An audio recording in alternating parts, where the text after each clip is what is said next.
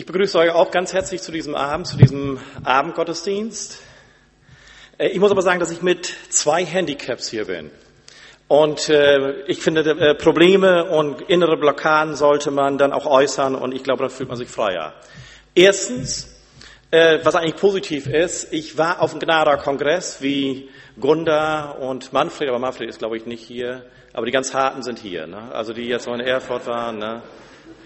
Die, die etwas weicher sind oder die morgen einen ganz schweren Tag haben, die sind zu Hause geblieben, sei ihnen gegönnt. Ja, aber dann äh, habe ich auch gedacht, Mensch, ich hatte ja die Möglichkeit, Thema heißt ja, mit meinem Gott kann ich über Mauern springen und äh, da hieß das Motto ja Neues wagen, passt. Und ich hatte nun ja von Donnerstag bis heute die Möglichkeit, mich auf das Thema einzustellen. Und habe gedacht, diesen Schwung von Erfurt, den bringst du mit nach Barmstedt. Auf der Fahrt hierher habe ich aber dann gedacht, wie einmal im Sportler, man kann sich so gut einlaufen und so gut vorher trainieren, dass wenn man dann losspringen will, fehlt einem die Power. Also zu, einen zu langen Anlauf genommen und in dem Punkt, wo ich dann springen soll, schaffe ich es nicht mehr, weil mir die Kraft ausgegangen ist.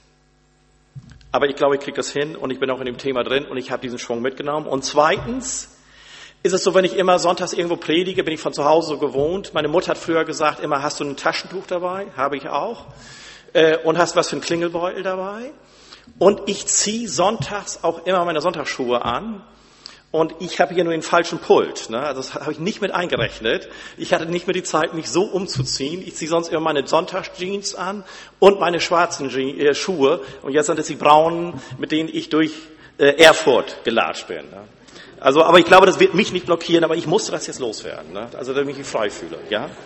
Also ich brauchte das jetzt, ja, auch wenn ihr das nicht brauchtet, äh, ja. Und man kennt auch ja den Spruch äh, auf Platt, äh, man kann auch einen schlaupend Hund Wocke morgen. Also wenn man das ein Problem zu einem Problem erhebt, hat man vielleicht ein Problem. Aber das lassen wir jetzt mal. Ja, mit meinem Gott kann ich über Mauern springen.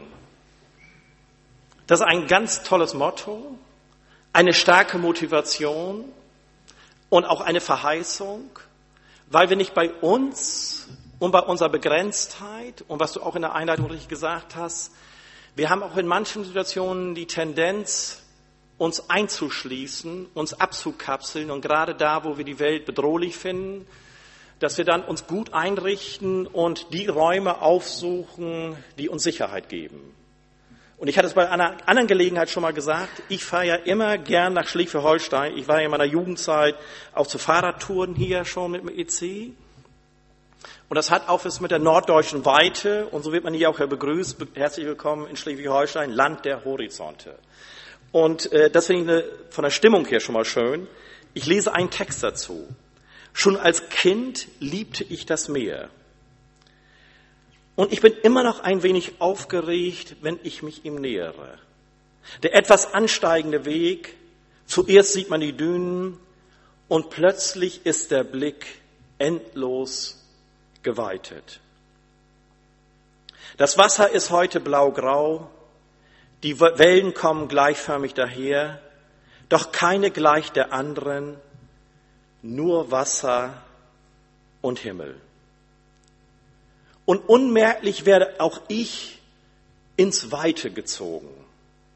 Die verdichteten, kleinkarierten Gedankenknäuel, dieses Abarbeiten an Widerständen und Widerwärtigkeiten einfach weg.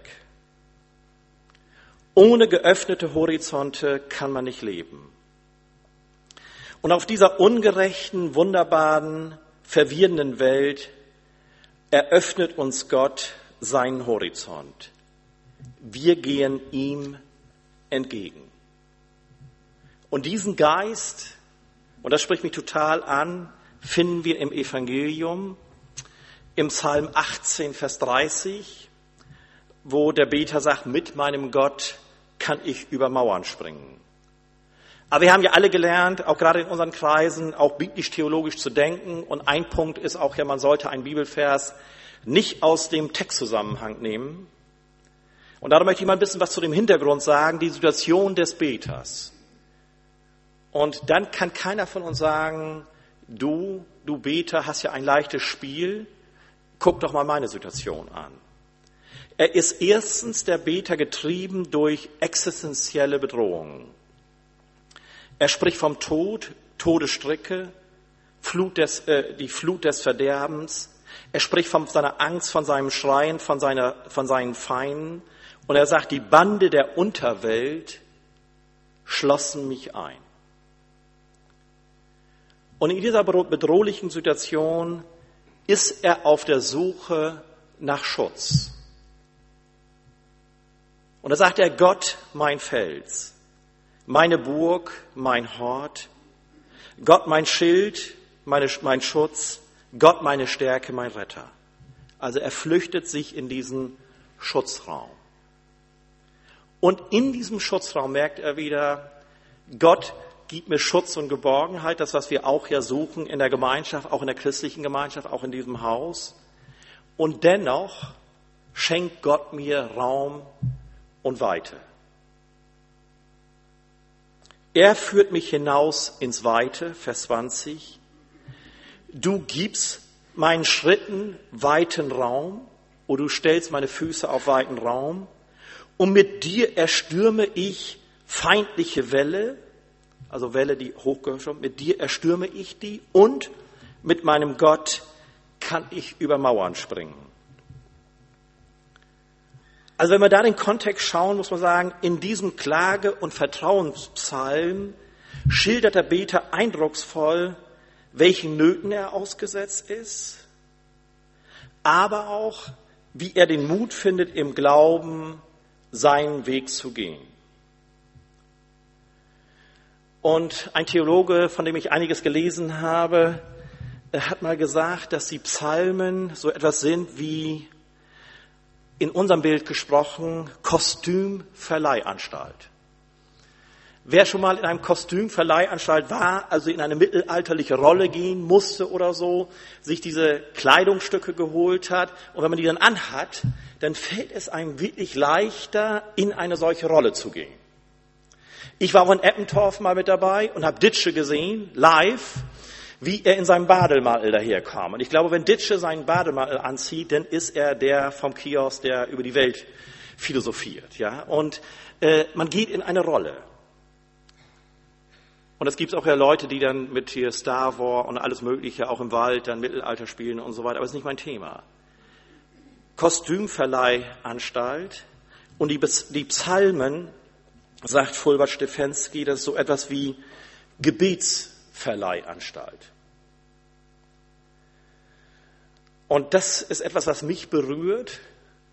Und wenn Sie mir etwas sagen, auf was ich, auf welches Buch ich nicht verzichten möchte, wenn man mich auf eine äh, einsame Insel schicken würde, dann würde ich auch sagen, das sind die Psalmen. Das sind Worte, in denen wir unser Leben bergen können und die mehr uns geben als das, was wir auch in unseren pietistischen Kreisen, auch in unseren freien Gebeten die ja oft auch sprachlich sehr begrenzt sind, das wissen wir alle, äh, als wir sie da oftmals ausdrücken können. Und es gibt Worte, die sind größer als wir. Und wir müssen nicht alles selber empfinden, wir dürfen uns in diesen Gebeten mit unserem Leben bergen. Und ich weiß nicht, wer von euch Martin Terhart kennt. Er ist ein Schriftsteller aus, ein reformierter Schriftsteller aus, der, äh, aus Holland. Und äh, der arbeitet auch so eine reformierte Prägung da gut auf. Ein Buch heißt Gott fährt Fahrrad, total interessant. Und der ist eigentlich, ja, würde er für sich auch so sagen, säkularisiert, hat aber auch ein Buch geschrieben, der Psalmenstreit, also so die, die Diskussion, die es in der reformierten Kirche kennt. Er ist ein Insider-Kenner. Und er sagt genau das Gleiche, obwohl, würde er fast so sagen, ich mit den herkömmlichen Formen auch des Gottesdienstes und so weiter wenig anfangen kann. Ich möchte auf keinen Fall auf die Psalmen verzichten. Und das kennen wir auch in bestimmten Situationen, wo uns die Worte fehlen, am Sterbebett, auch bei einer Beerdigung, dass wir unser Leben bergen können in Texte, die größer sind als wir. Auch Chorele, natürlich auch unser Glaubensväter und Mütter. Das ist schön, das ist ein Schatz. Und ich komme ja, äh, wie gesagt, von Erfurt und hier, ich muss auch noch dran, als ich hier fuhr, vor drei, vier Jahren war ja mal Wolfgang Bittner hier. der kam auch ein bisschen später, hat mich dann auch getröstet. Und er kam dann damals hier zu dieser Glaubenskonferenz im Herbst oder so, kam er dann später und kam in der Aldi-Tasche. Ne? Äh, und man wusste, wer ist das jetzt? Ne? Also er kam wenig pastoral daher. Äh, und äh, ja, und ich habe ihn jetzt zufällig ja auf der Tagung auch erlebt und er, wir sind auch mit einer Bahn dann wieder von Erfurt nach Göttingen gefahren und äh, ich habe ihn nicht die ganze Zeit belabert, wollte ich nicht, er wollte auch seine Ruhe haben. Äh, aber ich hätte eine Menge Fragen an ihn gehabt. Aber durch ihn habe ich gelernt, äh, auch weil wir aus der Tradition kommen, freie Gebete zu sprechen, äh, Gebete zu finden, ja, die einfach Gott uns schenkt. Zum Beispiel von allen Seiten umgibst du mich und hältst deine Hand über mir. Wenn ich mit unseren Leuten von der Großstadtmission zum Besinnungstag fahre, äh, seit ich das mit Bittner erlebt habe, äh, habe ich noch einfachere Formen gebildet, äh, ja, um in der Stille äh, Gott zu suchen und zu finden. Und da reicht oftmals ein Satz. Und wenn das Leute mitnehmen, die einen Tag mit mir äh, äh, im Ansverus-Haus waren, geschwiegen haben, auch ein bisschen Liturgie, ein bisschen gesungen, aber Stille aushalten, sich selber aushalten und dann diesen Vers mitnehmen, von allen Seiten umgibst du mich und hältst deine Hand über mir. Das in ihrem Herzen haben und das auch in den Bedrohungen des Alltags, wo man zur Arbeit fährt und weiß, ich habe jetzt ein ganz schwieriges Gespräch, mein Personalchef oder wer das auch immer ist, hat mich zum Gebet, also nicht zum Gebet, zum Gespräch äh, eingeladen, dass ich auf diesem Weg auch im Auto, das laut sprechen kann, von allen Seiten umgibst du mich und hältst deine Hand über mir. Oder dennoch fürchte ich mich nicht, denn du bist mit mir. Also ich kenne diese Gebete auch aus der Tiefe meiner Seele, auch aus meinen Bedrohungen, die ich in meinem Alltag empfinde. Auch Ängste hat jeder von uns. Und das ist wunderschön, auch wenn er es laut sagt. Das ist eine Übung, äh, nicht in der Stille nur zu beten, und auch nicht vielleicht in der Stille nur Texte zu lesen, sondern auch laut zu lesen. Äh, das, da passiert was, wenn wir das laut aussprechen. Ich kann diese Übung nur weitergeben. Und wenn wir das tun, geht, äh, setzt etwas, setzen wir uns in Bewegung, auch wie in diesem Text. Das erlebt der Psalmbeter. Äh, aus der Krise heraus kann er sagen, mit dir, Gott, weil ich spüre, du bist dabei, kann ich über Mauern springen. Es geht um Bewegung in diesem Text. Und Gott schenkt Kraft zum Aufbruch und Mut, das Undenkbare zu denken. Und ein Mensch, den ich sehr mag, äh, hat mir mal als Widmung vorne in seinem Buch geschrieben, ich wünsche Ihnen viel Mut, immer wieder aufzubrechen. Und ich glaube, das Leben besteht aus lauter Aufbrüchen auch in jeder Lebensphase. Und da gibt es immer wieder Bedrohungen, auch immer wieder Dinge, die sie auch in unserem Kopf, wo wir auch in unserem Kopf, in unserem inneren Mauern errichten können äh, und auch Blockaden erleben, weil wir merken, das schaffe ich nicht. Aber uns wird die Verheißung gegeben, ich springe nicht allein, sondern Gott ist dabei. Und bei jedem Satz, den ich tue, sei es ein kleiner oder großer, ich bin umgeben. Und in dieser Zusage, dass Gott mit uns ist, dass wir, ja, das kann einer auch sagen, mit meinem Gott kann ich über Mauern springen. Weil er werkt, er, die Zusage, ich bin umgeben, ich bin getragen, Gott hilft mir rüber, ich gebe alles aus meiner Kraft natürlich, aber da hilft mir einer über die Schwelle. In dieser Zusage liegt eine enorme Entlastung. Es liegt nicht allein an mir, ich kann mich auch sonst noch so gewissenhaft vorbereiten, aber da ist einer, der mir hilft. Ich muss da nichts leisten. Und ich bin nicht allein für mich verantwortlich. Gelingen und Scheitern liegt nicht bei mir allein. Und mit meinem Gott an der Seite schaffe ich das. Aber springen muss ich. Das ist ein Verb. Wir lernen auch hier ein Tu-Wort. Gott bewegt zum Handeln, zum Tun. Bewegung, Konzentration, dahinter steckt auch die Frische und Dynamik, weil Gott so ist. Gott, so hat Klaus Vollmer in seinem Übermut, glaube ich, mal gesagt, Gott ist gerne jung, weil er uns hilft, aufzubrechen. Und die Kirche, das wissen wir, auch die Gemeinde ist oft schwerfällig, ja, weil wir auch in der Tradition und äh, in moralischen Ansprüchen und so weiter auch verstrickt sind und es kann uns auch gefangen nehmen, die lange Geschichte. Aber Gott will gemeinsam mit uns etwas bewegen. Man könnte fast sagen, Gott ist ein sportlicher Gott. Gott und die Bibel ist voll von Geschichten, die von diesem Gott erzählt, der in Bewegung ist. 1. Mose 12, Abraham bricht auf.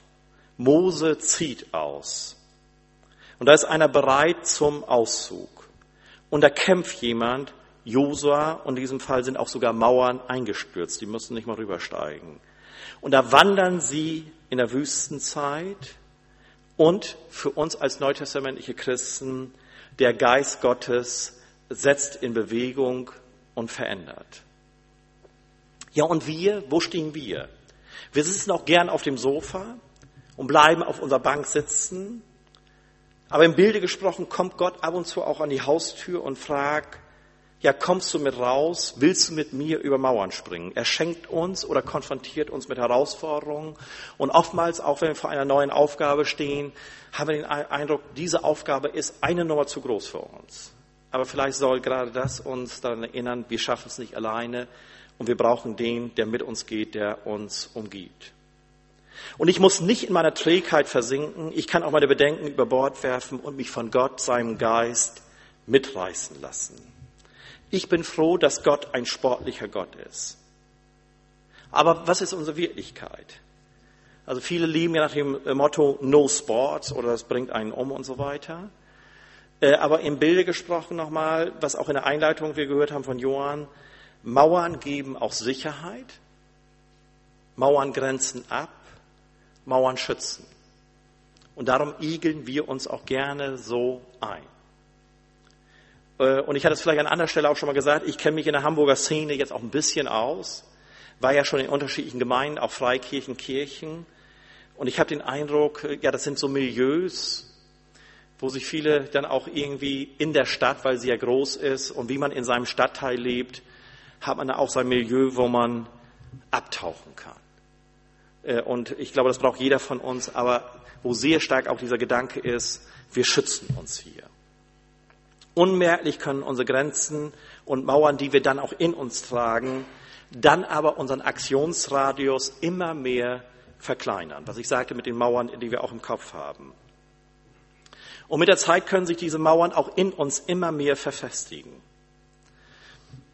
Und die Hirnforschung hat ja mal gesagt, äh, dass wir eigentlich so auch in Stresssituationen äh, und so weiter durch unser Denken durch unsere Lebenserfahrung haben sich in unserem Gehirn Denkfurchen gebildet. Das ist wirklich so. Ich habe einen Vortrag gehört von Gerald Hüther, einem führenden äh, Hirnforscher, habe auch ein Buch von ihm gelesen, war nicht so ganz einfach. Aber er sagt, in unserem Hirn, hat nichts mit dem Glauben im ersten Moment zu tun, bilden sich Furchen. Und diese Denkfurchen sind dann irgendwann auch eingefahrene Wege. Und wer das kennt, wer so alte äh, Feldwege kennt, dann merkt man, ich muss, ob ich will oder nicht, in diesen Furchen fahren. Das wissen alle Treckerfahrer. Und ich bin so einer. Einmal im Jahr leihe ich mir von einem Freund einen Trecker, weil ich dann in meiner, was ich in meinem ostfriesischen Gefilden da etwas erledigen muss. Also alles legal. Und da war ich dann auch mal mit meinem Trecker, saß ich dann fest. Mitten in der Walachei und ich hatte zum Glück ein Handy dabei und ich merkte, ich war in einer Furche, ich kam da alleine nicht mehr raus. Und dann kam Hartwig mit seinem Riesentrecker und das war ein Kinderspiel und natürlich, ne, da muss man sich auch einiges anhören. Äh, aber man kommt aus dieser Furche, die wird immer tiefer, kommt man nicht raus. Und ich glaube, dass ähm, auch bei Gemeindeversammlungen und wenn es um eine Erneuerung geht, Schritte wagen, Neues wagen, dann hat es nicht immer nur etwas mit unserem Glauben zu tun, sondern auch mit unserer Geschichte und wie stark wir in unseren Denkfurchen auch gefangen sind. Und wir können sie nur durch neue Erfahrungen, äh, können wir neue Denkmuster ganz behutsam einüben. Das ist aber nicht leicht. Ich weiß nicht, ob ich diese Geschichte schon mal gelesen habe. Da geht es nicht um Trecker, sondern um einen Eisbären. Ein Zirkus erwarb sich einen Eisbären. Doch da sie ihn nur zum Ausstellen brauchten, wurde er in einen Wagen gesperrt. Und er war so groß, dass er auch sich darin nicht mal einmal umdrehen konnte. Und so ging er immer nur zwei Schritte vor und zwei zurück. Er konnte sich nicht umdrehen. Nach vielen Jahren hatten sie Mitleid mit dem Eisbären, verkauften ihn an einen Zoo. Und dort fand er ein weites Gehege zum Auslaufen. Doch auch hier ging er immer nur zwei Schritte vor und zwei zurück. Und als ihn deshalb ein anderer Eisbär fragte, warum tust du das, gab er zur Antwort, das kommt daher, weil ich so lange in einem engen Wagen eingesperrt war. Denkfurchen. Man kann sagen, so wird das Vergangene Schlimme, und wir sagen ja auch als Christen so, äh, Gott hat Neues geschenkt, das Alte ist vergangen. Ich weiß nicht, ob das immer so ganz ist. So wird das Vergangene schlimmer, also die Gewohnheit wird zur Ordnung und verstellt uns als das innere Bild einer vergangenen äußeren Grenze, verstellt uns den Blick für die gegenwärtige Weite. Also Gott schenkt uns mehr Weite und mehr Möglichkeiten, Neues zu wagen, als wir das vielleicht glauben. Und dann wirkt eben, wenn man da in diesen Denkfurchen ist, dann wirkt die Gewohnheit wie das Gewissen, denn auch das Gewissen wird durch das Schauen ersetzt, durch das innere Bild. Und was schon vorbei ist, wirkt, als sei es noch da. Also wir sind an manchen Stellen gefangen in uns selber.